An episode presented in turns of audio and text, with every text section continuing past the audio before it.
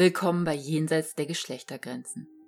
Ihr hört das freie Senderkombinat FSK 93,0 Antenne, 101.4 im Kabel oder online über den Livestream. Heute feiert Jenseits der Geschlechtergrenzen Mito Sanyals Roman Identity. Und dies ist ein erstes, denn dieser Wurf von einem Roman ist so unglaublich wichtig, so gelungen, trifft so hart in so viele Richtungen der aktuellen Debatten um Identität, um Critical Whiteness, Rassismus, um Being Mixed Race, um Alltagsrassismus in Deutschland, Mikroaggressionen, um patriarchale Strukturen in Beziehungen, um Class und universitäre Hierarchisierung, um mediale Debatten, um Social Media und das, das alles. Deshalb wird Identity heute zum ersten Mal gefeiert. Das geht in dieser Sendereihe aber auf jeden Fall noch weiter. Erstmal lese ich ein bisschen aus dem Klappentext vor, denn der hat sehr recht in diesem Fall. Den Schleudergang dieses Romans verlässt niemand, wie er sie ihn betrat. Es sind die 2020er Jahre. Es ist kompliziert. Und es gibt einen Skandal. Saraswati ist weiß. Schlimmer geht es nicht. Denn die Professorin in Düsseldorf war eben noch die Übergöttin aller Debatten über Identität und beschrieb sich als Person of Color. Für ihre Studierende Nivedita bricht eine Welt zusammen. Mit beglückender Selbstironie und befreiendem Wissen erzählt Identity davon, was uns alle ausmacht. Saraswati ist weiß? Als die berühmte Professorin in einen Skandal hineingerät, ist es auch um ihre Studierenden geschehen. Die 26-jährige Nivedita, geboren mit indischem Vater in Deutschland, hat sich bislang mit Saraswati identifiziert. Aber Identität, was ist das überhaupt?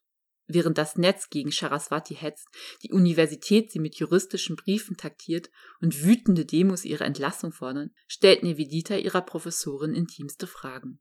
Sind wir vor allem Diskriminierte oder Teile der Dominanzgesellschaft? Und das, wenn Hautfarben, Herkünfte und Identitäten in Wahrheit niemals eindeutig sind.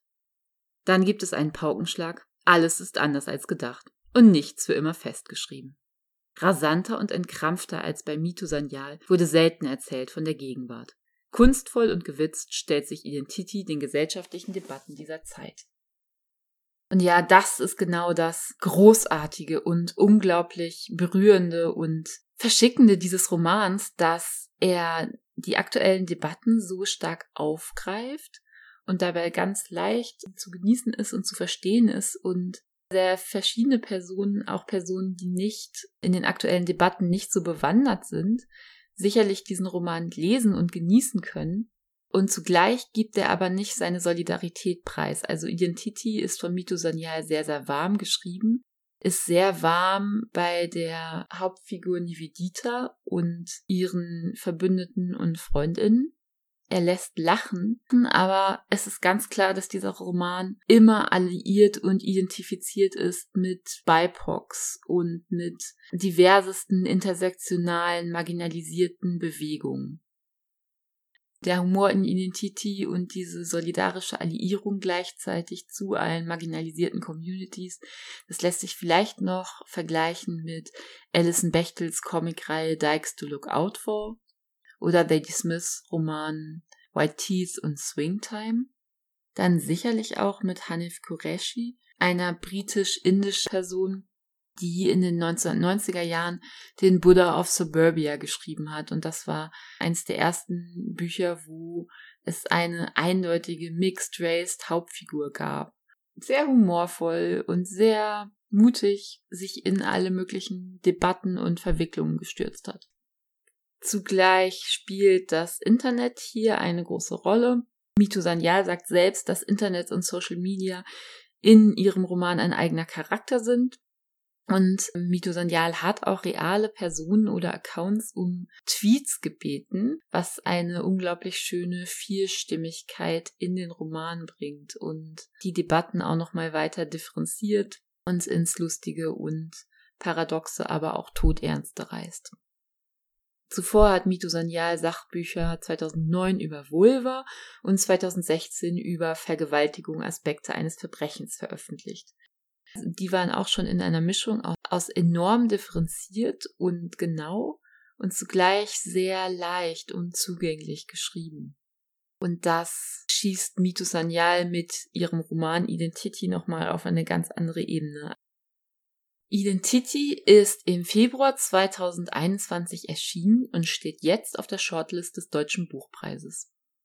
Dieser Roman ist ein Wurf auch ohne den Buchpreis. Und super wichtig ja auch einfach für BIPOCs und andere marginalisierte und diskriminierte Communities.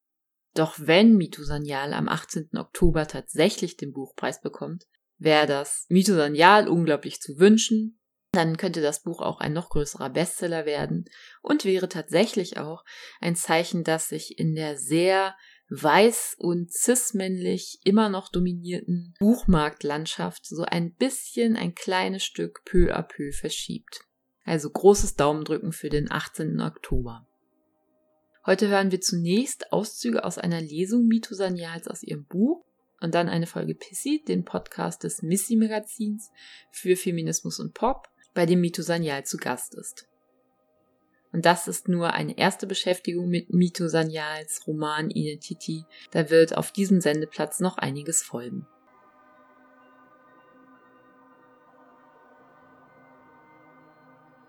Eine Sache muss man wissen, bevor ich anfange zu lesen, und zwar die Hauptfigur meines Romanes ist Nivedita Anand.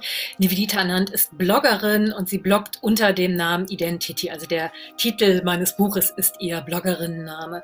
Und ich lese jetzt das erste Kapitel, was sehr, sehr kurz ist und es ist gleichzeitig die Über mich Sektion ihres Blogs, damit wir wissen, wer ist Nivedita.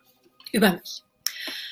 Das letzte Mal, dass ich mit dem Teufel sprach, war er nackt, sichtlich sexuell erregt und eine Frau. So viel zu sozialen Gewissheiten. Wenn man sich nicht einmal darauf verlassen kann, dass der Teufel ein Mann ist, kann man direkt jede Form von Identität ablegen wie ein altes T-Shirt. Was ich ja gerne tun würde, wenn ich denn eine hätte, die ich an, geschweige denn ablegen könnte.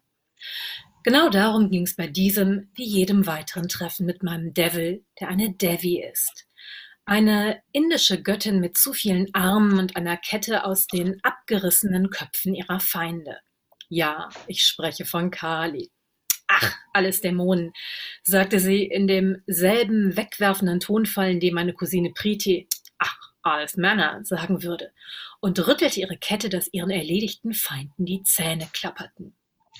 Und tatsächlich sahen Kalis Dämonenköpfe alle verdächtig nach Männerköpfen aus. Doch sie war bereits mit anderen Dingen beschäftigt. Lass uns um die Wette ejakulieren. Wer am weitesten spritzt, hat gewonnen. Ich deutete verblüfft auf ihre haarige Vulva. Wie willst du denn damit?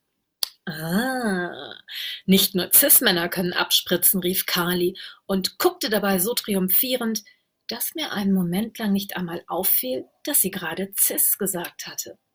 Und warum auch nicht? Drei Geschlechter hatten wir schon Jahrhunderte, bevor euer Gott auch nur geboren wurde.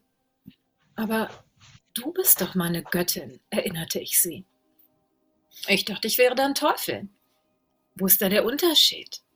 Race und Sex. Wann immer Kali und ich redeten, ging es um Race und Sex. Also in Ermangelung einer korrekten Übersetzung oder auch nur einer, die nicht sofort in bodenlose Abgründe führt, um mein Verhältnis zu Deutschland und Indien, meinen beiden Nicht-Heimatländern und um Sex. Dieser Blog besteht vor allem aus Transkripten unserer Gespräche. Und wenn ihr ihn lange genug lest, werde ich euch auch irgendwann verraten, warum ich mich die ganze Zeit mit einer Göttin unterhalte. Mein Name ist Nivedita Anand. Ihr könnt mich Identity nennen.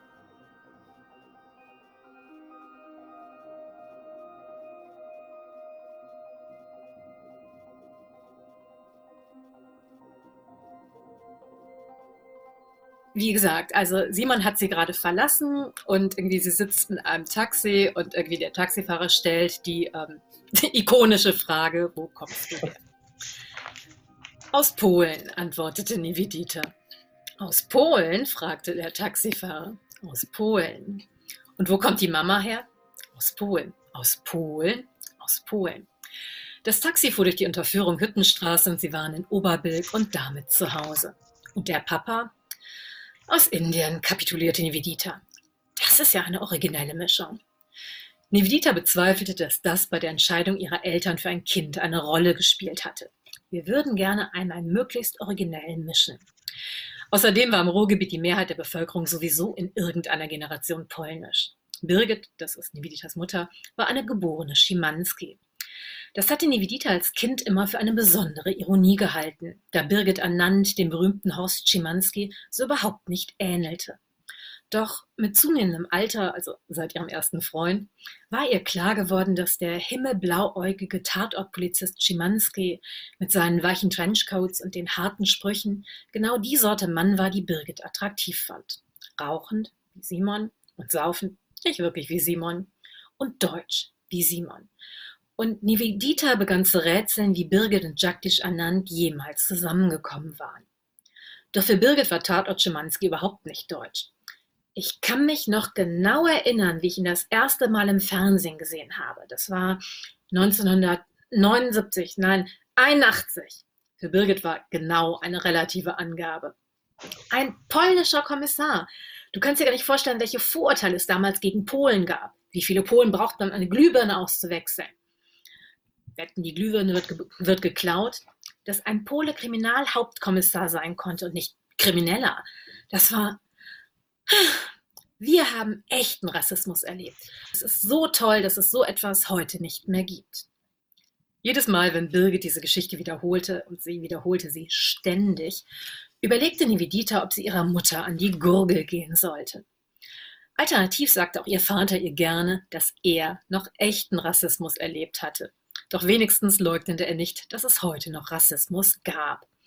Nur hielt er ihn für minderwertigen Rassismus, so wie er auf das Wort Mikroaggressionen in der Regel mit großen Aggressionen reagierte. Was ist dein Problem mit deiner Mitbewohnerin Lotte? Lotte trägt Bindi, hä?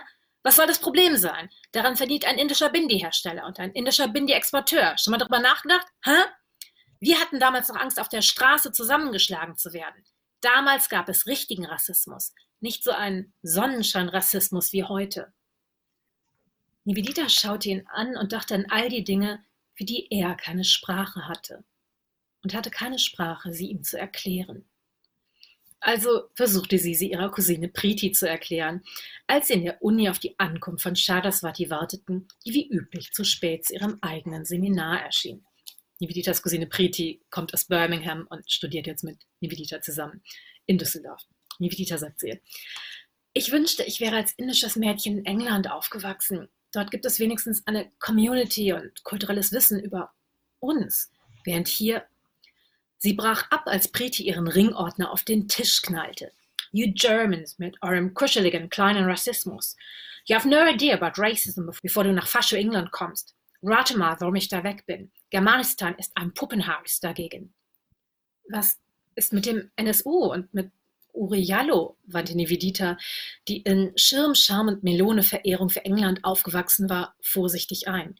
Like I said, ein Puppenhaus gegen das, was wir jeden Tag erdulden müssen, sagte Priti und sah dabei weder besonders geduldig noch besonders beschädigt aus.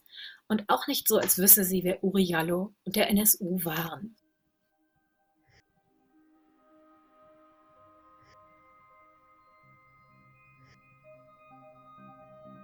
Letzte Stelle ist nur auf die Frage irgendwie, wo treffen wir überall darauf? Und es ging mir halt darum, hauptsächlich in der Stelle irgendwie die Frage von Race finden wir überall. Es ist völlig egal, auf welchen Teil unseres Lebens wir gucken. Und hier geht es halt um Popkultur. Jedes Leben ist ein Song. Nivedita hatte das irgendwann irgendwo gelesen, wahrscheinlich in irgendeinem Nick Hornby-Taschenbuch und fand es sofort einleuchtend. Sogar die Tatsache, dass sie überhaupt kein Lied ihres Lebens hatte, brachte diese Überzeugung nicht ins Wanken. Sie wertete sie lediglich als Zeichen, dass sie kein echtes Leben hatte. Zumindest nicht so echt wie all die Leute, die ihr ständig Spotify-Playlisten schickten, aufrüttelnde Postings über Haftbefehls Wichtigkeit für die migrantische Community trotz seines Sexismus schrieben oder wie in einer Geheimsprache über Songzeilen kommunizierten, als wären Gefühle nur Gefühle, wenn sie mit Beats unterlegt waren. Natürlich hörte Nivedita Musik. Schließlich war Musik überall. In ihrer WG-Küche, in der Kneipe, auf jedermanns und Fraus und Personens Handy, auf Saraswatis CD-Spieler, auf Kalis Lippen.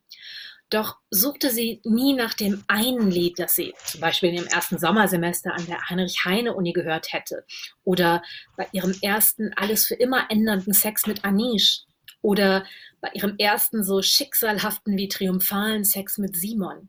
Nicht nach dem einen Song, der in einer begrenzten Anzahl von Minuten in der Welt existierte, sondern nach dem Gesang. Ein wenig so wie die Musik der Sphären. Und wenn sie endlich diesen großen Gesang fände, würde seine Klangfarbe die Gesamtheit ihrer Handlungen, Gedanken und Gefühle beschreiben. Ein solches Lied konnte es nur in Träumen geben, in Momenten des Einschlafens, wenn die Welt hinunter und der große innere Regler nach oben gezogen wurde. Deshalb war es ein solcher Schock, als sie sich eines Nachts hellwach durch YouTube klickte und plötzlich genau ihr Lied hörte. I am as brown as brown can be. Mine eyes are as black as sloes. Sang eine Frau in Nividitas Alter auf einer Bühne, die durch ihre fehlende Coolness und das Alter des Publikums eindeutig als Folk-Festival ausgewiesen war. Nivedita hatte nichts für, aber auch nichts gegen Folk. Sie hatte nur etwas gegen Lügen. Und die Sängerin war as white as white can be und ihre Augen waren blau oder grün, so genau konnte man das in dem Video nicht erkennen. Trotzdem konnte Nivedita nicht aufhören, ihr zuzuhören. I am brisk, I am brisk, I am brisk as can be. I am wild as a doe. Georgia Lewis, The Brown Girl. Child, Child Ballad 295 stand unten über den ungewohnt wertschätzenden Kommentaren. Anscheinend waren Menschen durchaus in der Lage, im Internet respektvoll zu kommunizieren, solange es nicht um Race, Sex oder Homöopathie ging. Und Nevedita schloss aus der Spezifizierung, dass Georgia Lewis die Sängerin war, richtig, The Brown Girl der Song, richtig, und es sich um ein Kinderlied handelte, falsch. Furioses Googlen ergab, dass Francis James Child eine Art Ein-Mann-Gebrüder Grimm gewesen war und im 19. Jahrhundert 305 englische und schottische Balladen gesammelt hatte. The Brown Girl hatte er es ziemlich am Ende seinem Lebenswerk hinzugefügt. Wie ein Nachgedanken. Ach, das gibt's ja auch noch, wenn's denn sein muss. Und Brown beziehe sich darauf, dass das Mädchen nicht die lilienweiße Haut einer Lady habe, sondern bei der Feldarbeit von der Sonne verbrannt worden sei, informierte sie die Webseite Manly Norfolk. Nivedita war empört. Auch die Überraschung, Überraschung Folk-Community war anscheinend farbenblind und bevorzugte es, Diskriminierungen nicht wahrzunehmen, solange ein Lied nicht explizit Racist, McRacist Face hieß. Child hatte das Lied in der Blütezeit des britischen Empires eingesammelt. Natürlich kam das braune Mädchen aus den Kolonien. Woher denn sonst? Wochen später fand Nivedita eine Version, in der es sogar einen Namen hatte. Trommelwirbel, Priti. Das braune Mädchen hieß Priti, wie Niveditas Cousine. Und deshalb wollte ihr weißer Geliebter sie auch nicht heiraten, der rassistische, klassistische, bequeme, bauchnabelzentrierte Feigling. Soweit, so Simon. Doch im Song wurde dieser Lover once so bold alsbald von seinem gebrochenen Herzen dahingerafft und erkannte, dass er ohne sein Brown Girl nicht leben konnte. Und zwar nicht im übertragenen Sinn, sondern tatsächlich. Also rief er sie an sein Sterbebett und bat um Vergebung. Und als wäre das alles bis dahin noch nicht unwahrscheinlich genug gewesen, lachte sie ihn aus und tanzte am Ende auf seinem grünen, grünen Grab.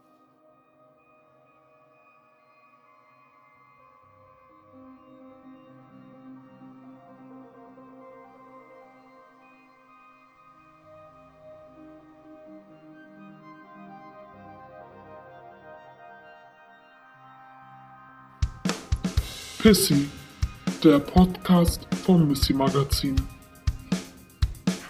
ich begrüße euch zur neuen Ausgabe von Pissy, dem Podcast des Missy Magazine. Mein Name ist Sonja Eismann, ich bin eine der Gründerinnen und Herausgeberinnen des Missy Magazine und ich freue mich unglaublich auf unsere heutige Gästin Dr. Mitu M. Sanyal. Mitu wurde 1971 in Düsseldorf geboren und ist Autorin, Wissenschaftlerin und Aktivistin und den meisten von euch wahrscheinlich sowieso schon lange bekannt. Sie arbeitet für Medien wie den WDR, den BR und SWR, die Taz und die Zeit und natürlich auch das Missy Magazine. 2009 erschien ihre Kulturgeschichte des Genitals Vulva. 2016 folgte die Debattengeschichte Vergewaltigung, Aspekte eines Verbrechens und Mitte Februar erscheint endlich ihr lang erwarteter erster Roman mit dem schönen Titel Identity mit zwei T und einem I am Ende. MeToo, herzlich willkommen bei Pissy. Ich freue mich so, dass du da bist, auch wenn wir jetzt leider pandemiebedingt nicht in einem Raum sitzen können. Hallo Sonja, ich freue mich auch total und das müssen wir nachholen auf jeden Fall, hoffentlich schon sehr bald. Aber äh, als ich mich auf das Gespräch vorbereitet habe, äh, habe ich mich nochmal daran erinnert, wie wir uns eigentlich kennengelernt haben. Das ist ja schon eine ziemliche Weile her und was seit damals alles passiert ist, also auch so im Bereich äh, Feminismus. Kannst du dich dann noch daran erinnern, wie das damals für dich war, als wir uns das erste Mal getroffen haben? Ja, du hast in Düsseldorf, also meiner Heimatstadt, eine Lesung gehalten aus deinem Feminismusbuch was damals erschienen ist. Und ich weiß, dass wir, ähm, wir hatten eine feministische Zeitung gemacht und irgendwie die gesamte Redaktion ist da hingekommen, weil es irgendwie damals so, wow, jemand schreibt über Feminismus, weil das damals so irgendwie total out war. Und das kann man sich heute überhaupt nicht mehr vorstellen, weil immer alle sagen, ah, du hast echt aufs richtige Pferd gesetzt mit Feminismus. Und so, nee, nee. Als ich damit angefangen habe, darüber zu schreiben, haben mir immer noch alle gesagt, warum machst du so einen Scheiß? Ja, genau, da war das irgendwie, ähm, ja, gerade so ziemlich weg vom Fenster. Also mein Reader damals hieß ja Hot Topic, Pop-Feminismus heute. Das war so das Ding, für das sich die Medien so ein bisschen begeistern konnten. So, ja, Pop und Feminismus. Das klingt irgendwie cool, nicht so verbissen, haha, wie es damals immer noch so dieses weit verbreitete Vorurteil gab. Und Aber umgekehrt auch für die Feminismen fand ich super. Denn ähm, es war ja tatsächlich so, dass irgendwie so die 70er Jahre Feminismen mit dem Begriff Pop Berührungsschwierigkeiten hatten. Also es hat auch wirklich schon so schön zwei Lager zusammengebracht. Ja, das war auch so ein bisschen das Ziel eben, also nicht so eine Variante von Feminismus, die dann viele eben als Feminismus Light missverstehen wollten. Also Light so wie äh, Getränke Light, nicht LE. Wir sagen keine Namen genau. von Marken. Ja, genau. Aber äh, ja, eben sozusagen eine Zusammenführung von verschiedenen Feminismen. Und ich habe dann mal so zurückgedacht und ähm, drüber nachgedacht, wo wir heute stehen, was ja auch in deinem Buch schön wiedergespiegelt wird, auf das wir nachher natürlich noch in voller äh, Länge und Breite eingehen. Aber was hast du denn für ein Gefühl, was hat sich seitdem alles getan und verändert? Das ist ja eigentlich mordsmäßig viel.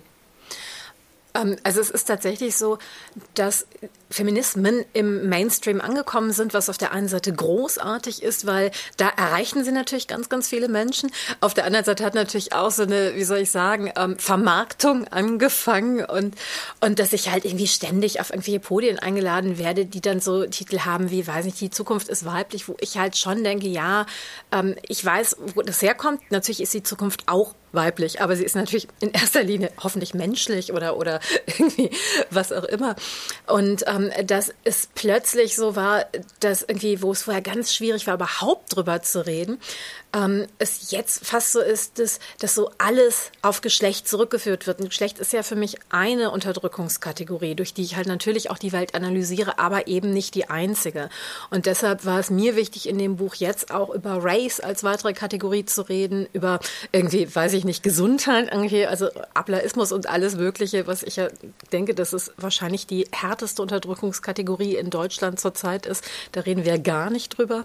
Also, dass ich das Gefühl habe, es gibt ein Bewusstsein und es gibt auch ein gesteigertes Wissen überhaupt darüber. Aber ich bin immer noch verblüfft, dass wenn ich eingeladen werde, wie häufig ich so bei Null anfange. Immer so an irgendwie, wie ist das denn so für dich persönlich? Bist du schon mal als Frau diskriminiert worden? Ich würde lieber über Strukturen reden, als immer so wie empfindest du es denn so im Patriarchat?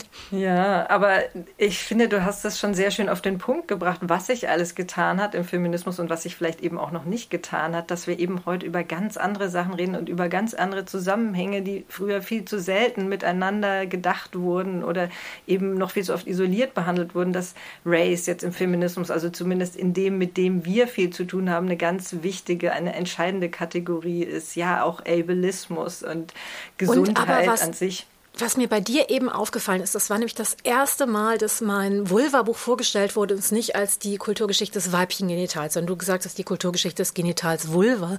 Und es ist so erleichternd, weil es halt immer noch so ist, dass irgendwie ähm, ich ganz, ganz häufig vorgestellt, die hat die Kulturgeschichte des weiblichen Genitals. Und wir wissen ja inzwischen, nicht nur Frauen haben Vulven und dass ähm, wir das inzwischen auch im Feminismus verhandeln, dass Feminismus halt eben auch nicht nur für irgendwie Cis-Frauen ist. Und das, das war ja wirklich, ähm, als ich das Buch vor Gott über zehn Jahren geschrieben habe, hat sich da niemand dran gekratzt. Also im, im, im, im Mainstream. Ne? Also da, das hat, da, da hat sich niemand drüber gewundert.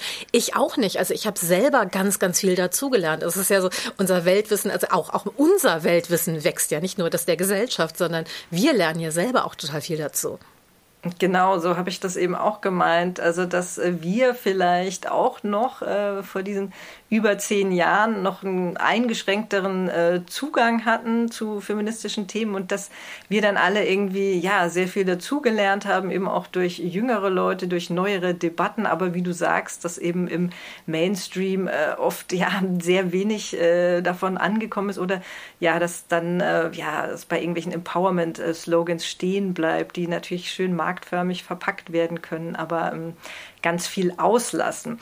Genau, aber es ist schon irgendwie faszinierend, was, was wir da irgendwie für eine riesige Wegstrecke zurückgelegt haben in diesem letzten Jahr, in diesem letzten Jahrzehnt, dass unheimlich viel passiert. Und jetzt würde ich aber gerne noch mal noch ein Stück weiter zurückgehen und dich fragen, wie das für dich selber war. Wusstest du schon immer, dass du Feministin bist oder gab es irgendwelche Widerstände oder hat das ja, gab es da auch ein Hadern? Ich meine, gerade als äh, Person of Color ist es äh, vielleicht auch noch mal schwieriger, weil das ja, es ist ja schon auch natürlich in Deutschland ein Begriff gewesen, der sehr weiß geprägt war, ja, wo diese Perspektive eben erst viel zu spät äh, zentriert wurde und es bis heute auch teilweise nicht wird. Und ähm, ja, da haben eben alle so unterschiedliche Zugänge. Und wie war das bei dir? Erinnerst du dich da noch?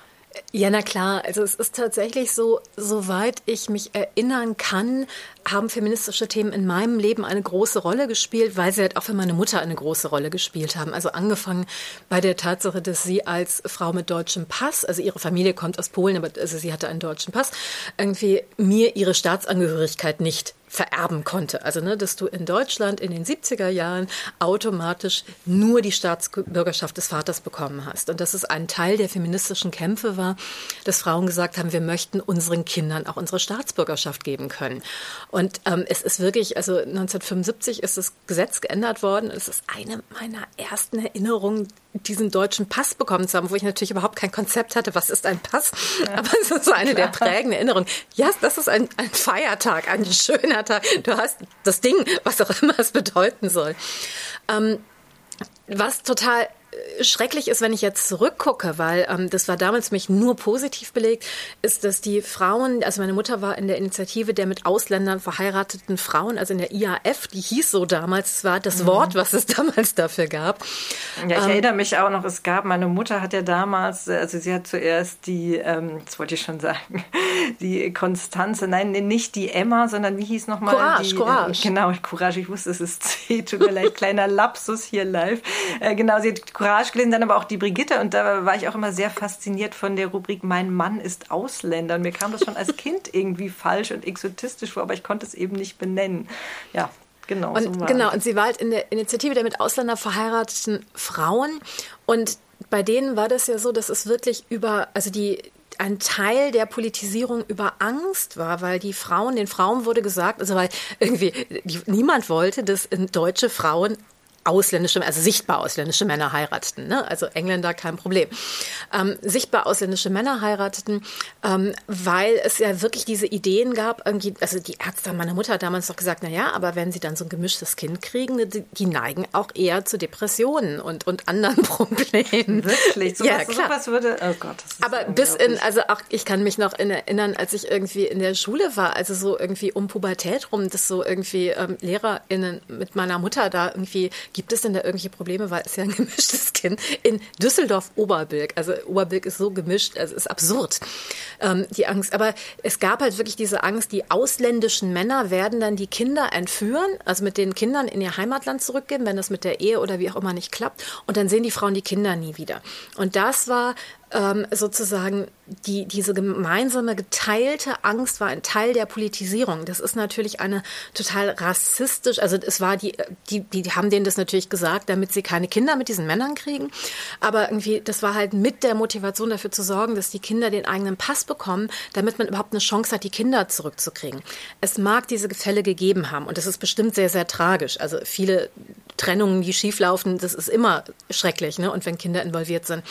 Aber es ist natürlich nicht so, dass irgendwie die Männer en masse ihre Kinder entführt hätten. Ist ja Quatsch. Also das Absolut, ist absurd. Ja, ja, aber es gab natürlich schon so diese Presseaufmerksamkeit für Bücher wie Nicht ohne meine Tochter. Mir das, wurde das auch gegeben als Teenager und da und genau, und das war ja positiv bedient. Das ja. war ja fast 20 Jahre später. Also das war ja wirklich in den späten 80ern, als es dann in Deutschland breit gelesen wurde. Und irgendwie, und ich habe das auch gelesen. Und, und das war wirklich, ähm, wir haben das nicht gelesen, gedacht, was für ein Propagandading, sondern irgendwie das, ja, nee, klar, es ist, ist, total gefährlich, kann man total gut verstehen.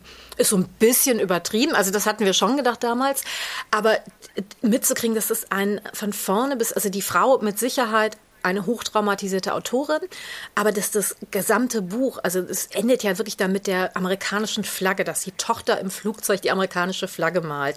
Und dann irgendwie, das ist das Happy Ending, so wow, schrecklich. Ja, okay. Also dann ähm, hattest du natürlich da schon so eine ganz äh, spezielle Frühpolitisierung und auch schon so ein, ja, schon ganz früh so ein Eindruck davon, was Feminismus sein kann.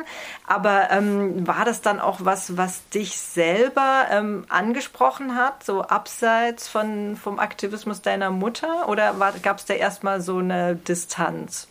Naja, also es war tatsächlich, ähm, ich habe mich damals da hundertprozentig mit identifiziert und es gab ganz viele Dinge, die ja realistisch so waren. Also meine Mutter ähm, kommt aus einer Arbeiterfamilie, die durfte nicht aufs Gymnasium gehen, obwohl dann irgendwie ihre Lehrerin wirklich zu dem meinen Großeltern nach Hause gekommen ist und gesagt hat, so ey, irgendwie das Mädchen irgendwie wirklich, die hat so gute Schulleistungen, schicken Sie die, die doch aufs Gymnasium und dann meine Großeltern gesagt haben, nö, wir können uns das nicht leisten. Wenn sie ein Junge wäre, okay, aber als Mädchen, die wird ja sowieso heiraten. Und das war wirklich das Trauma im Leben meiner Mutter. Die hat dann irgendwann, als ich ähm, so zwölf war, hat die ihr Abi nachgemacht in der Abendschule, was mit irgendwie Fulltime-Arbeiten, sich um ein Kind kümmern. Also sie hat vier Jahre von acht bis zwölf, also bis, bis ich dann zwölf war, irgendwie das Abi nachgemacht. Also die hat halt wirklich auch wenig anderes gemacht. Die ist auch wirklich auf dem Zahnfleisch gegangen in der Zeit und musste alles neu lernen und so weiter. Also das heißt, ähm, für sie war dieses Trauma, sie als Mädchen durfte nicht und sie, also das war wirklich so als Diskriminierungskategorie in ihrem Fall und dass sie sich auch mit meiner Schule, also das ganz vieles, was de facto Rassismus war, hat sie ja, oder und dadurch ich natürlich auch als ähm, Sexismus wahrgenommen. Also es, es, gab einfach ganz viele Lehrer, die irgendwie dachten, ich kann kein Deutsch und mich nicht drangenommen haben. Und dann ist meine Mutter in die Schule gegangen und hat denen erklärt, dass das aber ganz anders ist. Und sie hat es einfach als, ja, das ist halt irgendwie, die glauben nicht, dass du das kannst, weil du ein Mädchen bist. Nein, die glauben das nicht, mhm. weil ich so aussehe und den Namen habe, den ich habe. Aber das war mir damals auch nicht so klar. Das heißt, ähm, und das gab es relativ häufig tatsächlich, also dass mich Lehrer gar nicht drangenommen haben und wo du denkst, na gut, das Kind ist am Gymnasium, du könntest vielleicht auf die Idee kommen, dass die da nicht ganz zufällig hingekommen ist. Wahrscheinlich kann die die Sprache schon. Ähm, also ne, kam häufiger vor. So, also auf der Ebene ja. Ähm, was für mich tatsächlich dann in den, in den frühen 90er Jahren eine schwierige Auseinandersetzung war, dass ich viele der Rassismen des Feminismus ungefragt mit übernommen habe. Und ähm, also auch gerade meine Mutter, dieses so irgendwie, dein Vater ist ein indischer Mann, das ist eine patriarchale Gesellschaft. Das ist ja schon eine schwierige Definition. Inwieweit ist sie patriarchaler als unsere? Hm? Also mhm. in bestimmten Aspekten ja, in ganz vielen Aspekten nein. Und was heißt es dann? Und deshalb ist er so und so. Also, dass, ähm, dass sie ganz, ganz vieles, was es auch an Schwierigkeiten in deren Ehe gab, die ja natürlich schwierig ist. Also, ne, dass irgendwie der nach Deutschland gekommen ist, von ihm als Mann nicht erwartet wurde, dass der zum Beispiel Deutsch lernt. Also, mein Vater konnte den größten Teil meiner Kindheit relativ wenig Deutsch, also relativ gebrochenes Deutsch. Das heißt, wir hatten wirkliche Kommunikationsprobleme, weil mhm. in den 70er Jahren ja gesagt wurde, nö, lernt bloß nicht zwei Sprachen, sonst lernt ihr keine richtig. Das heißt, ich habe dann nur Deutsch gelernt. Und das ist dann dieses so, nö, nö, der will halt nicht mit dir reden, weil du ja nur ein Mädchen bist. Also das war wirklich so, auch die, also die Überzeugung meiner Mutter, also nicht böse gemeint oder so, dass ich halt auch wirklich viele Probleme mit irgendwie überhaupt einem Ver also ne, weiß nicht, einer Verbindung zu meinem Vater, auch zu, zu meiner indischen Familie, über dieses irgendwie, die wollen dich bestimmt nicht, weil du ein Mädchen bist. Nee, die, die, die, die haben Probleme, weil du eine andere Sprache sprichst, weil ähm, weil Indien einfach sehr, sehr weit weg war, weil es auch irgendwie wirklich finanziell gar nicht so einfach war, da regelmäßig hinzufahren oder so. Also es gibt ganz viele Gründe, irgendwie, warum diese Verbindung überhaupt nicht unterstützt wurde, nicht nur von meiner Familie, sondern halt auch von der Gesellschaft. Ne? Also da gab es wenig Interesse dran. Mhm. Und es wurde dann alles auf das Patriarchat geschoben. Und da habe ich tatsächlich, als ich dann ange ich habe angefangen zu studieren. Irgendwann bin ich bei der Afroamerikanistik gelandet und das, das war wirklich wie so ein Augenöffner. Dass ganz mhm. viele dieser Texte für mich, also gerade dieses Writings of Women of Color, ich dachte, die beschreiben mein Leben. Das war natürlich überhaupt nicht mein Leben, also weil es komplett anders war, aber es war zum ersten Mal Texte, die sich mit Rassismus und Feminismus auseinandergesetzt haben. Und das war wirklich, also ich saß dann die ganze Zeit in diesem Seminar und habe die ganze Zeit immer geheult, weil ich dachte, oh Gott, erklär mir meine mhm. Geschichte, ja, wow. Mhm. Und da ja. habe ich nochmal sehr neu denken müssen. Mhm. Ja, das äh, kommt ja in gewisser Weise, äh, schlägt sich das auch in deinem Roman äh, nieder. Darüber reden wir dann nachher noch ganz viel. Ich wollte bloß auch gerne mal von dir wissen. Also man kennt dich ja eben als Journalistin, als Wissenschaftlerin, als Feature-Autorin, als Aktivistin. Aber wie wusstest du dann, dass du auch einen Roman schreiben willst? Wurde es einfach von außen an dich rangetragen oder ist das so in dir gewachsen oder wie kam das dann? Ne, das ist ja tatsächlich umgekehrt. Ich wollte immer Romane schreiben, also auch schon bevor ich schreiben konnte irgendwie. Das war mir klar, so du willst Romane okay. schreiben. Ich ja. wusste überhaupt nicht, dass es irgendwie sowas gibt wie Artikel oder Radio oder so. Wir hatten keine Medien zu Hause, irgendwie außer der hört, hört zu, ne? Aber mhm. irgendwie ähm, die, die Vorstellung gab es gar nicht. Und hatte dann aber, als ich später angefangen habe zu schreiben, immer das Gefühl, das, was ich schreibe, interessiert den deutschen Buchmarkt gar nicht. Ich habe relativ früh mal eine sehr, sehr schöne Kurzgeschichte veröffentlicht in so einer Anthologie. Und daraufhin rief mich dann Karin Graf an, meine Agentin, und meinte, also die danach meine Agentin wurde und immer noch meine mhm. Agentin ist und irgendwie und meinte, ah, hast du nicht noch mehr? Und ich so, ja, ich schreibe auch einen Roman und hat der dann so, weiß nicht, die ersten 80 bis 120 Seiten geschickt. Und das ist ich glaube, so knapp 25 Jahre her und die hat die dann auch Verlagen gezeigt und die haben wirklich so ein bisschen drauf geguckt, ach, wir haben doch schon eine Innere in unserem Programm, brauchen wir doch nicht. Also so. Unfassbar. Aber war und, das schon derselbe Stoff? Ja, es war an ganz vielen Punkten dasselbe Thema, aber okay. es war natürlich nicht dieselbe Geschichte. Mhm. Also es, es war eher so die Geschichte der beiden Cousinen in, der, in dem mhm. Buch. Da habe ich auch ein ganz kleines bisschen tatsächlich noch irgendwie so archäologisch aus diesem alten Roman rausnehmen können. Mhm. Ähm, aber die Geschichte mit der Professorin und mit diesem Passing in die andere Richtung und so, also das ist neu, aber ähm, dieses aus, diese Auseinandersetzung mit dem irgendwie, wer bin ich überhaupt und eigentlich auch die Auseinandersetzung mit dem Being Mixed Race, die ja eine zentrale Auseinandersetzung in dem Roman ist, obwohl mir das nicht klar war, als ich das jetzt geschrieben habe und auch damals nicht. Das ist mir erst im Schreibprozess klar geworden, dass das die zentrale Auseinandersetzung des Buches ist. Und damals war es wirklich so beides. Also das ist keine Bücher auf dem deutschen Buchmarkt gab oder keine, die ich damals kannte.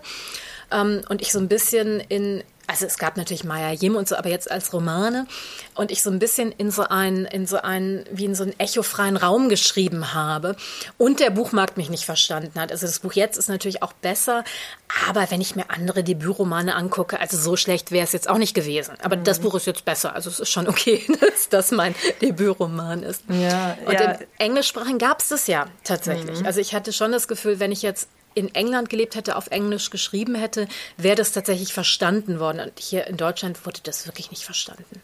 Mhm. Ja, interessant, dass du sagst, dass du eigentlich erst Schriftstellerin werden wolltest und dann wahrscheinlich auch einfach durch die Realität dann erstmal andere Sachen gemacht hast und jetzt zu deinem Wunsch zurückkommst, weil ich habe das Gefühl, das ist bei gar nicht so wenigen Leuten so und andererseits auch interessant wie auch erschreckend, dass du sagst, dass dein Buch, wo ich denke, das ist so zeitgemäß und so dringlich wie nur irgendwas, dass du das Gefühl hattest oder auch die, die Leute aus der Branche, es gibt keinen Markt dafür und das ist ja bedauerlicherweise so, dass in Deutschland ganz lange wirklich auf weiter Flur äh, da nur irgendwie weiße Mittelschichtperspektiven verlegt wurden. Und jetzt auf einmal habe ich das Gefühl, passiert so viel. Und wir sehen das natürlich auch aus unserer Community-Perspektive, haben wir da natürlich sozusagen die Adleraugen drauf gerichtet. Aber ähm, ja, ich habe das Gefühl, da ist jetzt wie so ein Damm gebrochen und es gibt so einen Nachholbedarf, immer noch viel zu wenig. Und ja, deswegen bin ich total froh, dass du Teil davon bist, aber bin auch wie du fassungslos, dass das so lange gedauert hat und dass man sich damals solche Sprüche anhören musste. Genau, und jetzt ähm, wollte ich auch gleich äh, zu deinem Roman kommen, Identity. Wir haben schon gesagt, und der dreht sich ja hauptsächlich um zwei Protagonistinnen. Es gibt noch viel mehr Leute, aber die Hauptprotagonistinnen sind ja Nivedita und Saraswati, eine Studentin und eine Professorin für Intercultural Studies und postkoloniale Theorie in Düsseldorf die ja so fast in so einer quasi akademischen Liebesbeziehung verbunden sind. Wie kam es denn auf diese Konstellation, die es ja sonst in der Literatur auch nicht so häufig gibt?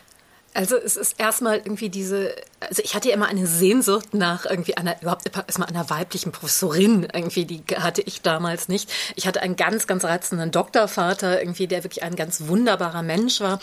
Ähm, aber dieses Intime irgendwie auch, ähm, also auch so, so One-to-One-Tutoring und so etwas, irgendwie Leute, die viel Wissen zu den Themen haben, zu denen du was lernen möchtest, zu denen du gehen kannst und ganz viel erfahren möchtest.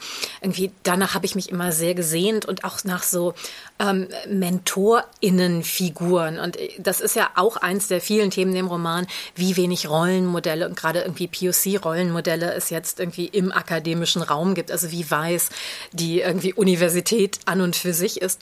Dass deshalb natürlich auch auf die wenigen, die es gibt, unglaublich drauf projiziert wird. Und das ist ja ein Teil dieses Themas auch. Und es gibt natürlich diesen großen Betrug in dem Roman, dass Saraswati die als POC irgendwie auftritt und wir sagt und irgendwie als Aktivistin auch auftritt, dann kommt halt raus, sie ist in Wirklichkeit weiß. Und das ist natürlich ein, ein Riesenbetrug darin, aber auch in, ähm, wie soll ich sagen, gesunden Mentorinnen-Verhältnissen, irgendwie Mentoren-Mentee-Verhältnissen, wird es ja irgendwann zu einer Entzauberung kommen. Also irgendwann musst du halt auch lernen, die Person ist nicht perfekt. Die wird nicht immer irgendwie wie, wie deine Göttin irgendwie die richtigen Antworten geben können, sondern irgendeinem Punkt musst du deinen eigenen Weg gehen und dann kannst du vielleicht irgendwann auch nochmal anknüpfen daran. Also irgendwann kannst du dir auch wieder als gleiche, also auf gleicher Augenhöhe begegnen. Und dann ist es auch nicht mehr schlimm, dass du nicht alles irgendwie an dieser Person perfekt findest.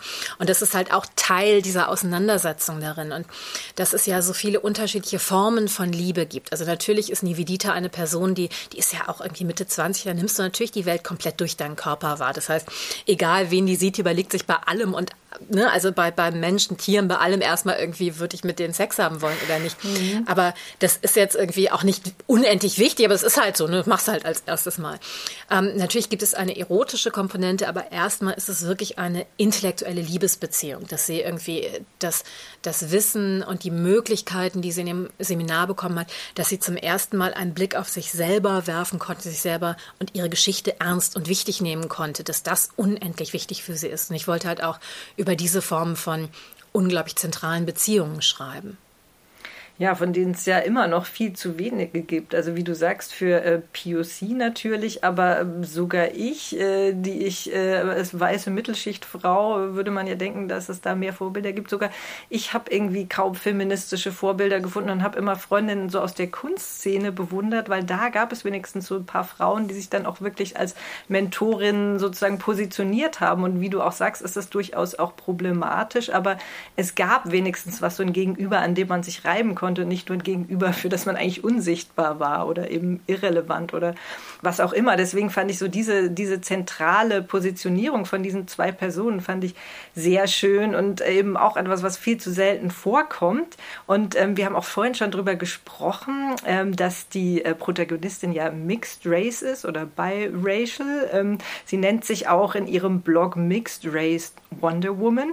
Und ähm, du hast ja auch jetzt schon äh, fürs Missy Magazine mit äh, Sushila Mesquita aus Wien, von der Uni Wien, gesprochen. Und ähm, ihr habt euch da über diese Biracial-Position ausgetauscht. Und du hast dann gesagt, ähm, dass äh, du eben, wie du auch eben schon gesagt hast, gemerkt hast, äh, wie zentral das ist, nicht nur für dich, sondern auch bald oder jetzt schon für die ganze Welt, weil äh, es immer mehr Vermischungen gibt. Es gibt nicht diese vermeintliche Reinheit oder diese Einheit. Äh, und ähm, da wollte ich fragen, ähm, ja, du hast es schon so halb beantwortet. Ähm, was hat so dieser Prozess der Reflexion mit dir gemacht, als du dieses Buch geschrieben hast? Also kam das dann erst so währenddessen oder tatsächlich erst danach? Und wie wichtig war das für die Protagonistin auch?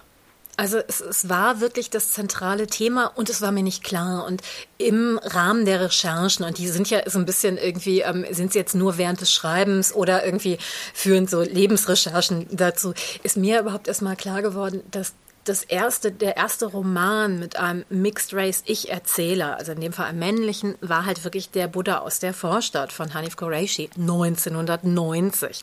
So, ne, da war ich noch nicht 20, da war ich 18, als es rausgekommen ist. Irgendwie Aber ja, darf ich kurz sagen, ich finde es unheimlich interessant, dass du das jetzt erzählst, weil genau darüber schreibt ja Sadie Smith auch, die ja genau, auch aus genau. dieser biracial Person, äh, Position schreibt, dass eben auch genau dieser Roman, weil es sonst nichts gab, für sie so wichtig war. Ja. Absolut, absolut. Das Problem war tatsächlich aber irgendwie, dass es in dem Roman gibt es eine Community, wie auch immer schwierig die ist. Und dass du äh, in Deutschland, also als ich als irgendwie irgendwie Mixed Race, indisch, polnisch, deutsches Mädchen, es gab die Community nicht. Und ähm, das heißt auch eine Community, an der man sich abarbeiten kann. Also eine Community kann ja auch einschränkend sein. Aber dass ich mich halt irgendwie in so ganz vielen Aspekten unsichtbar gefühlt habe darin, dass ganz viele meiner, ich bin ja in Oberbilk auf die Schule gegangen und irgendwie, wir waren, also deutsch-deutsche Kinder gab es halt in der Grundschule, weiß ich nicht, wenig. So, aber alle anderen Kinder hatten halt zwei Eltern, die von, ne, also aus Italien aus, ne, mhm. ne, egal woher kamen. Nur ich nicht. Ne? Also nur ich hatte diese zwei Eltern aus den unterschiedlichen Kontinenten sogar. Und ähm, und es wurde auch in unserer Familienpraxis, es war eben nicht, dass die Vielfalt oder dass das Mehr gefeiert wurde, sondern dass man eben probiert hat, gar nichts zu sein. Also es ist irgendwie dieses, dass wir probiert haben, alle feiern wir auch kein Weihnachten. Dann haben die ganz, ganz kurz vor Heiligabend so einen Plastik-Weihnachtsbaum aus dem Keller geholt, den man wie so einen Regenschirm ausspannen konnte, den ganz schnell aufgebaut und danach ganz schnell wieder abgebaut, weil so ganz ohne war jetzt auch doof. Und das ist so ein, wirklich wie so ein, ähm, ich bin nicht irgendwie mehr kulturell, bikulturell, trikulturell, wie auch immer, sondern ich bin so minuskulturell. Ich weiß von nichts, mhm. gar nichts. Du merkst natürlich irgendwann, dass, ich, dass meine Grundschule war natürlich eine katholische Grundschule. Die hieß nicht katholische Grundschule, aber war eine katholische Grundschule. Irgendwie, und das war auch, waren auch die Werte, die da massiv unterrichtet wurden. Ähm, aber diese, dieses Wahrnehmen von und irgendwie Zugriff haben auf etwas, das ist ja etwas, was Nivedita erst durch Saraswatis Seminare gelingt und es ist mir tatsächlich auch erst durch postkoloniales Wissen gelungen. Also dieses irgendwie, wie könnte ich mir einen Zugang dazu erarbeiten? Denn die andere Sache war ja, dass wenn ich dann in Indien war, dass ich da ja auch nicht indisch genug war, also das, um, um halt irgendwie dazu zu gehören und irgendwie zu Familie dazu zu gehören, ähm, war ja dann der Druck auf mir auch, besonders indisch zu sein. Ne? Also wirklich so das mhm. Klischee des indischen Mädchens darzustellen, weil sonst wurde ja gesagt, ah, du bist ja so deutsch, oder du bist, du bist so europäisch, you're so westernized. das mhm. war dann so das Wort dafür.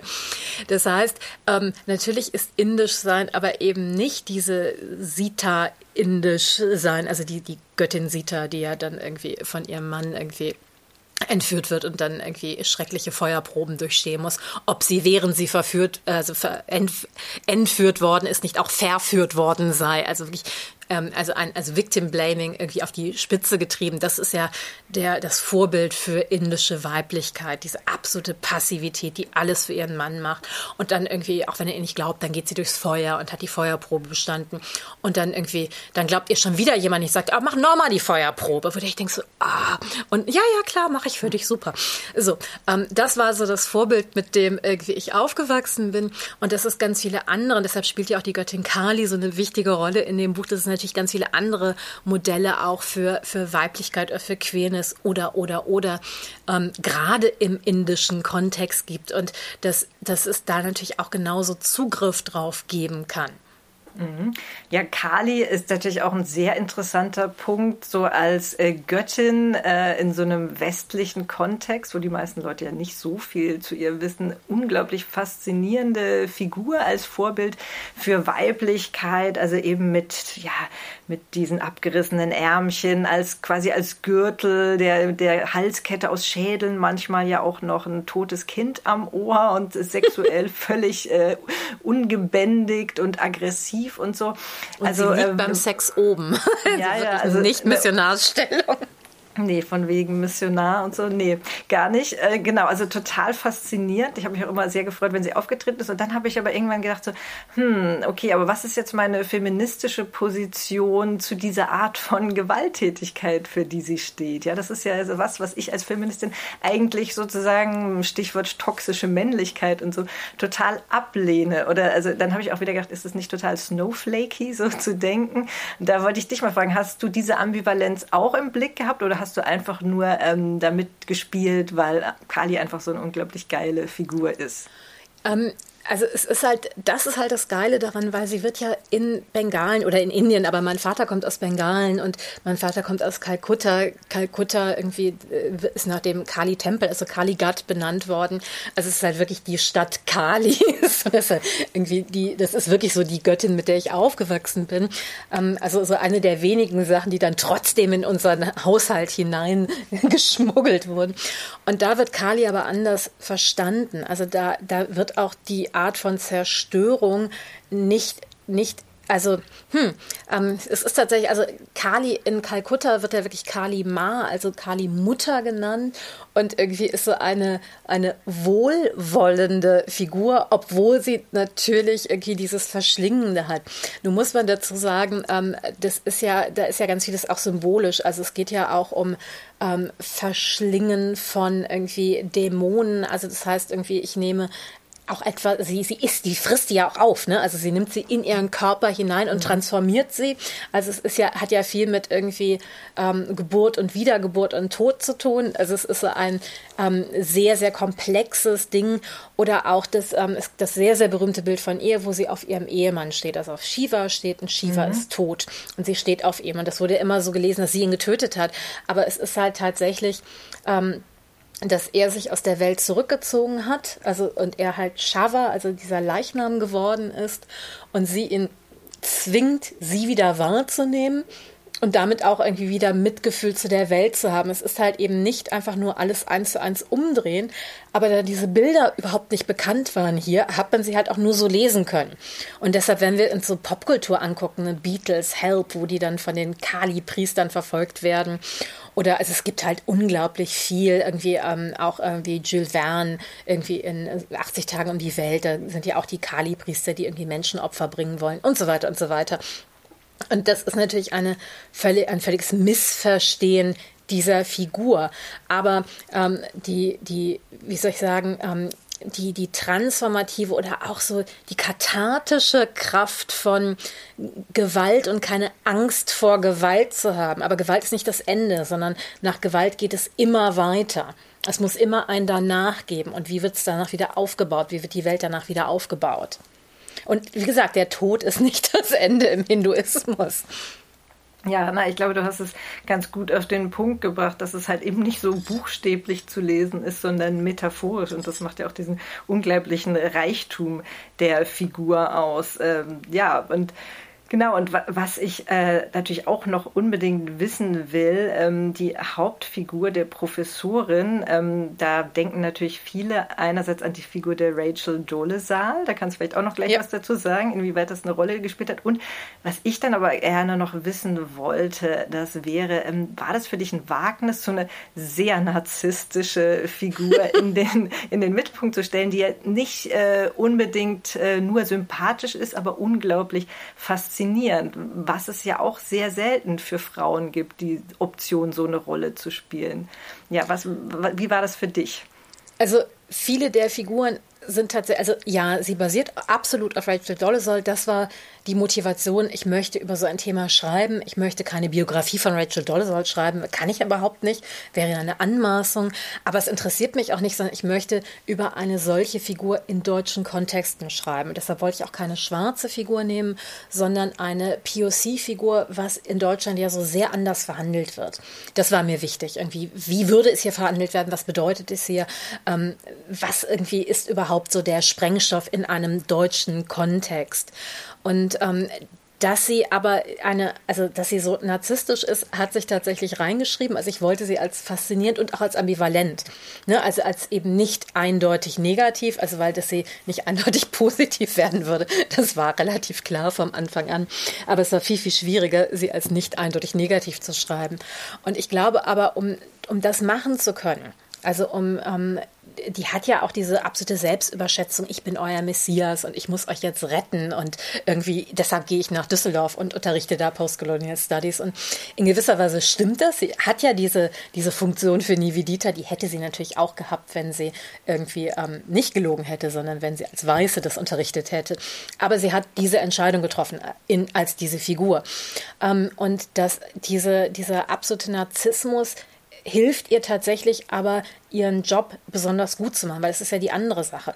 Also, dass die ja sich in einer Form auch für das Leben und auch für das Privatleben von ihren Studentinnen, also mit, mit äh, Sternchen interessiert, das hat ja ganz viel damit zu tun, dass sie denkt, irgendwie, die brauchen mich. Nur ich kann, nur ich kann das alles hier klären und retten. Ähm, und niemand hat sich vorher so sehr für Nivedita in diesen ganzen Verstrickungen interessiert. Noch nicht mal ihre Eltern, weil, weil die ja irgendwie gesagt haben, nö, nö, wieso? Du bist doch deutsch, ist doch alles gut. Mhm. Für dich ist doch jetzt alles einfach. Du hast ja gar keinen Rassismus mehr in deinem Leben. Das heißt, ähm, dass sowohl das ist, was irgendwie das Schwierige ist, also diese völlige Selbstüberschätzung, als halt auch das, was sie motiviert, das zu tun, was sie macht. Also es war halt tatsächlich integral für diese Person wichtig. Und ich glaube, wenn du unterrichtest oder auch wenn du Bücher schreibst, irgendwie, wenn du nicht so ein bisschen einen narzisstischen Aspekt darin hast, dann kannst du es nicht machen. Ähm, also wenn, wenn der zu groß ist, kannst du es auch nicht mehr machen. Das gehört dazu. Aber ich glaube, dass wir alle auch ein ganz kleines bisschen Charaswati in uns haben. Also zumindest ja. in den Momenten, also dass ich teilweise da sage, das ist der beste Roman. So, ne? Und dann gibt es die andere Seite, die denkt so, Gott, das will niemand jemals lesen.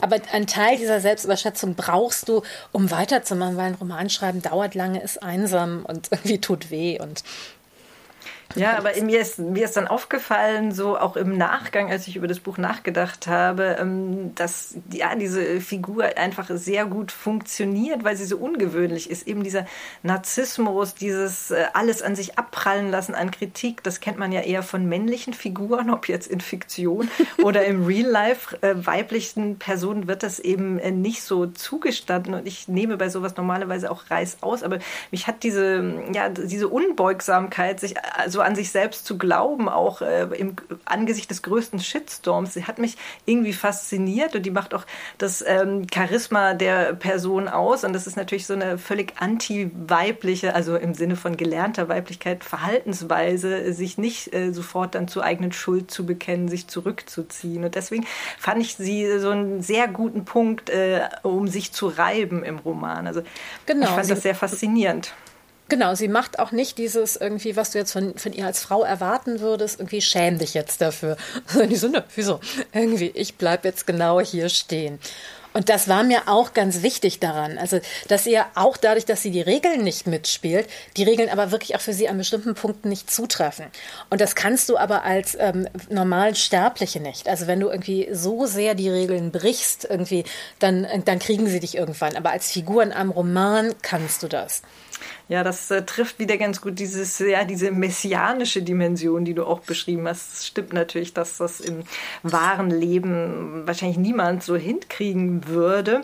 Aber ähm, zentrales Thema des Romans ist ja eben auch, wie geht die Community mit diesem Verrat und mit diesem Betrug, mit dieser Vorspiegelung falscher Tatsachen oder was auch immer um. Also da will ich jetzt auch nicht zu viel verraten. Ähm, aber ich fand so diesen Zugang der, ja, so dieser Offenheit, äh, dieses ähm, nicht so oder so oder was ist jetzt verwerflich oder nicht, das nicht so genau zu definieren. Also so viel darf man, glaube ich, schon sagen. Das fand ich sehr schön und aber auch sehr ungewöhnlich, weil ich das Gefühl habe, wir müssen so hart kämpfen um alles im Moment. Also feministische Communities, antirassistische Communities, dass oft äh, so meinem Gefühl nach äh, wenig Raum dafür da ist für Verhandlungen, für Offenheit, für Unklarheit. Und ja, wie hast du es geschafft, dich dann doch sozusagen dafür auszusprechen? Also es ist ja eh eines meiner großen Lebensthemen, also das ist ja auch in den anderen Büchern, ähm, dass ich irgendwie überlege, wie können wir auch Kommunikation über irgendwie so, so diese Abgründe, also ne, wie können wir auch mit Menschen, die andere politische Haltungen haben, irgendwie überhaupt noch weiter kommunizieren, weil es sind ja trotzdem noch Menschen. Und das ist ja ein großes irgendwie Forschungsthema auch für weitere Buchprojekte. Ähm, wie können wir Gemeinsamkeiten herstellen? Wie können wir auch so einen Common Ground herstellen, auf dem wir ähm, auf dem Annäherung möglich ist, ohne dass wir unsere Positionen aufgeben, ohne dass wir sagen, es ist alles egal, was du gemacht hast. Und mhm. bei der, und es ging mir auch darum, Nivedita in eine Situation zu bringen, in der sie glaubwürdig auch sich in diese Situation hineinschmeißt mit ihrer Professorin. Auf der einen Seite ist die Professorin wahnsinnig wichtig, aber es war halt auch ganz wichtig, dass gerade ihre Beziehung zerbrochen ist. Ne? Also, dass sie irgendwie dieses Problem mit ihrer Cousine hat, die halt irgendwie offensichtlich irgendwie an dem Verrat beteiligt ist, die dann erstmal verschwindet, ähm, dass ihre Beziehung in dem Moment irgendwie zerbricht und dann irgendwie ihre Professorin enthüllt wird. Und dadurch, dass sie halt eh in so einem Freifall ist, hat sie auch nichts mehr zu verlieren.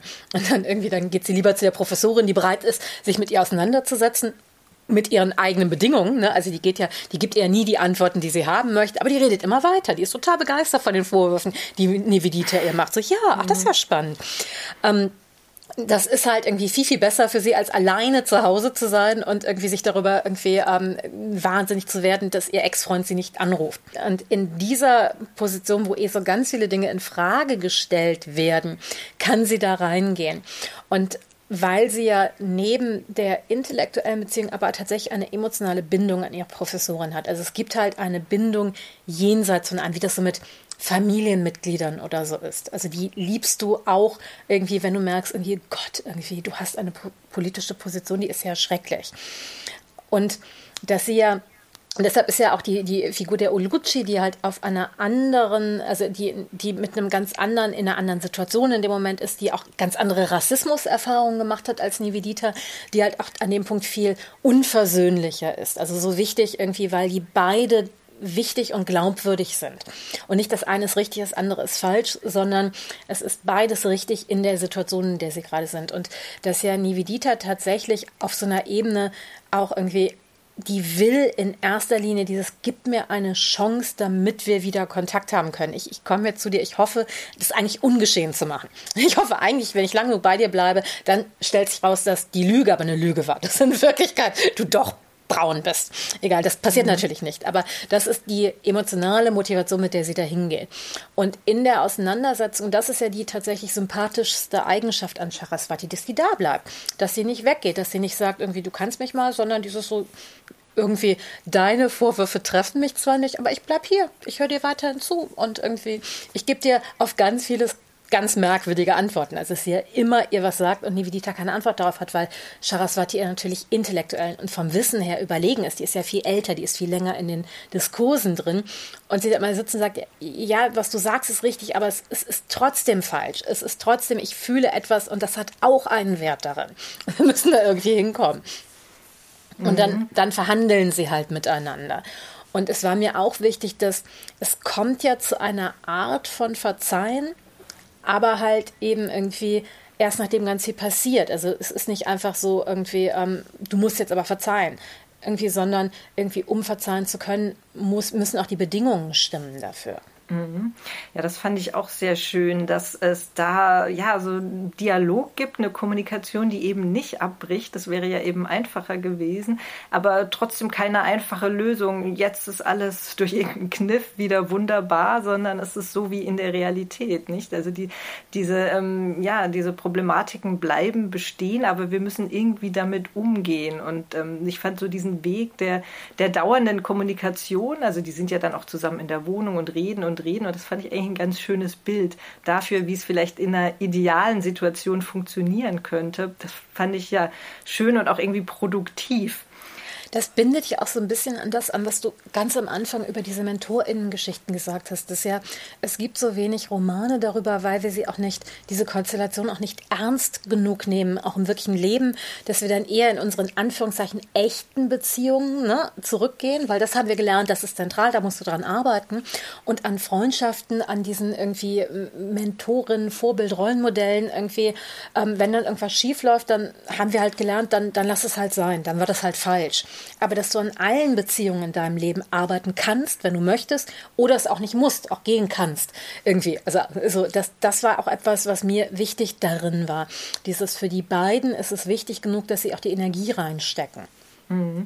Ja, also genau, wir haben da ja vorhin schon drüber geredet, dass es ähm, diese Beziehungen nicht ernst genommen werden, beziehungsweise einfach nicht sichtbar gemacht werden oder gar nicht möglich sind, weil ja nicht genug Personen überhaupt in der Position sind. Deswegen fand ich das eben auch als, ja, also als mögliche Zukunftsvision von so einer MentorInnen-Beziehung auch sehr schön und ja, hoffentlich auch wegweisend. Und eine andere sehr schöne Beziehung, die auch nicht immer nur ähm, unproblematisch ist, ist ja die äh, zwischen den Cousinen Nevedita und Priti. Die hast du ja eben schon angesprochen. Priti mhm. wohnt in, in Birmingham und hat dort eben ja eine ganz andere Community ähm, mit ihrer indischen Familie und ihrer Identität dort und macht natürlich ganz andere Rassismuserfahrungen als Nivedita.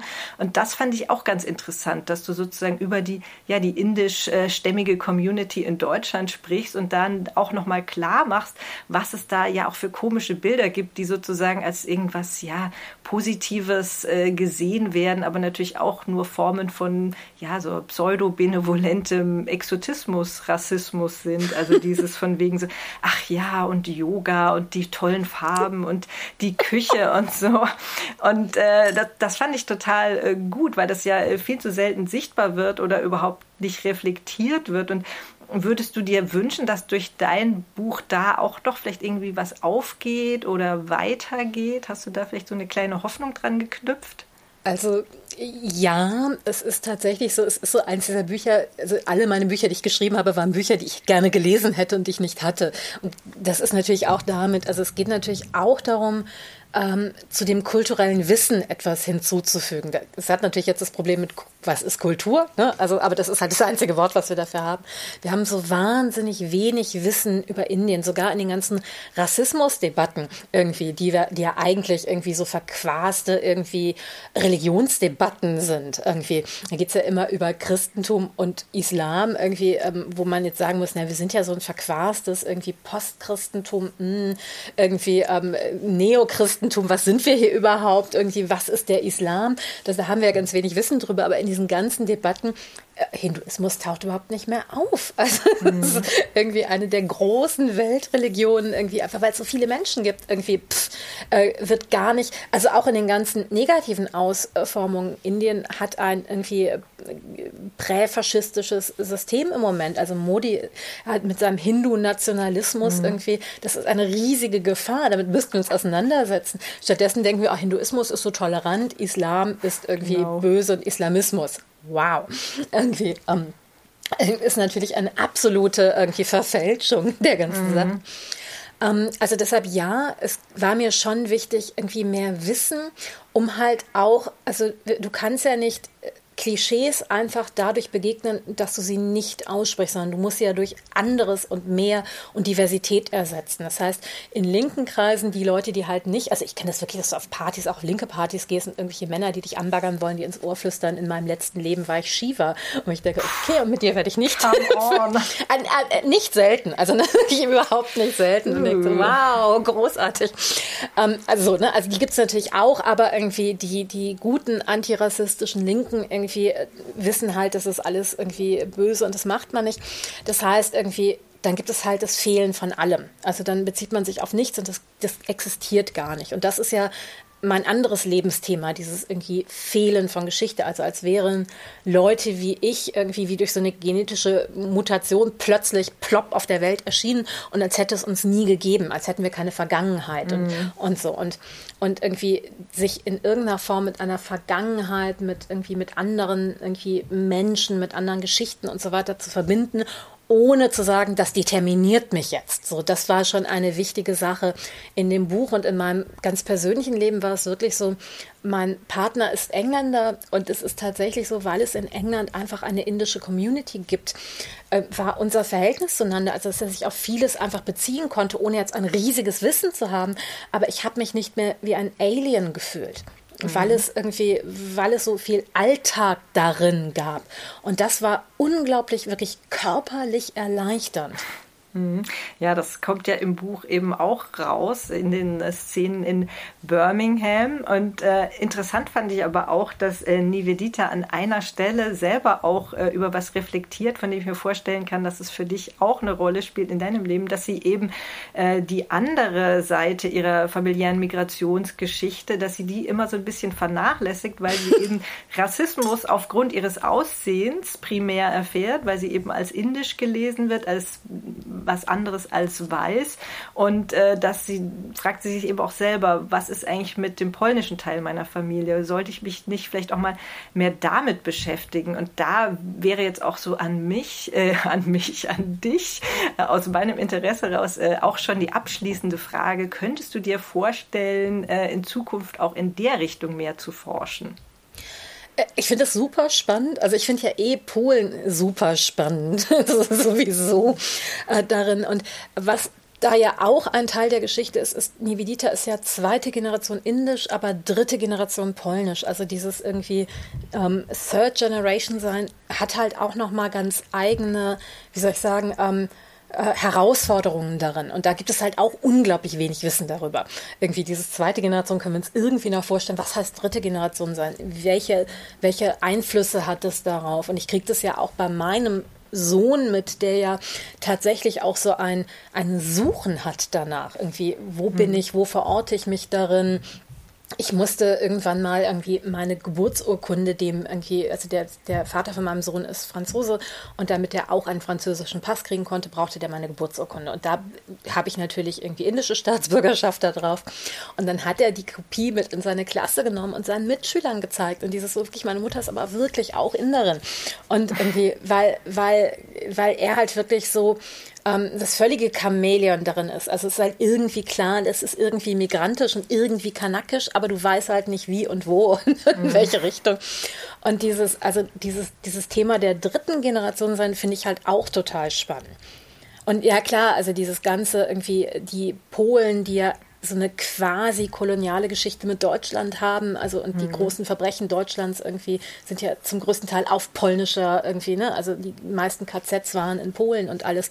Also es ist eine ganz irgendwie eine ganz intime, verletzende Geschichte auch zwischen Deutschland und Polen und auch die Familiengeschichte meiner Mutter, die ja nun auch als Kind irgendwie natürlich, also die ist eine geborene Zagorski, also Zagoschki, irgendwie, und, und die hat, die ist wirklich noch aufgewachsen mit diesem irgendwie wie äh, man reimt Polacken auf Kakerlaken. So, ne? Wow, mhm. großartig. Mhm. Das heißt, die hat dieses große Verdrängen da gehabt, irgendwie und damit gar nichts irgendwie nicht in Verbindung gebracht werden. Und dann sehr spät in ihrem Leben angefangen, sich da überhaupt mit auseinanderzusetzen. So, oh ja, was ist denn damit? Und was ist mit meinem, meiner Familie in Polen? Und und die sind ja alle im Ruhrgebiet, sind ja eigentlich alle polnisch. Also sind ja, ja alle hier. sowieso. Ja, nee, klar. Also die sind ja, hier hingekommen, um in den irgendwie Minen, also um, um in, im Kohlebergbau ja, zu arbeiten. Eben, also wie du gesagt hast, das ist auch ein Aspekt äh, von Kolonialgeschichte, der viel zu selten unter diesem äh, Terminus überhaupt angeschaut wird, so im Mainstream. Und deswegen wäre das ja tatsächlich vielleicht eine interessante Fortführung unter genau dem gleichen Thema, also postkoloniale Theorie, aber äh, jetzt eben in diesem Kontext. Also ich würde das sehr gerne lesen. Ich auch und gespannt. gleichzeitig alle meine Ängste, also dieses ganze Imposter-Syndrom überhaupt über Indien, also es ist ja nicht über Indien, sondern über irgendwie Mixed Being, Mixed Race in Indien zu schreiben, das habe ich natürlich bei Polen noch mal viel mehr. Ich denke so, darf ich das überhaupt? Ja, aber da, da solltest du vielleicht was äh, von Charaswati lernen. Ja, äh, MeToo, ich danke dir ganz, ganz herzlich, dass du dir die Zeit genommen hast und ich hoffe, wir äh, können äh, dann auch mal im Real Life auf dein wunderbares Buch anstoßen. Auf jeden Fall. Es ist immer eine große Freude, mit dir zu sprechen.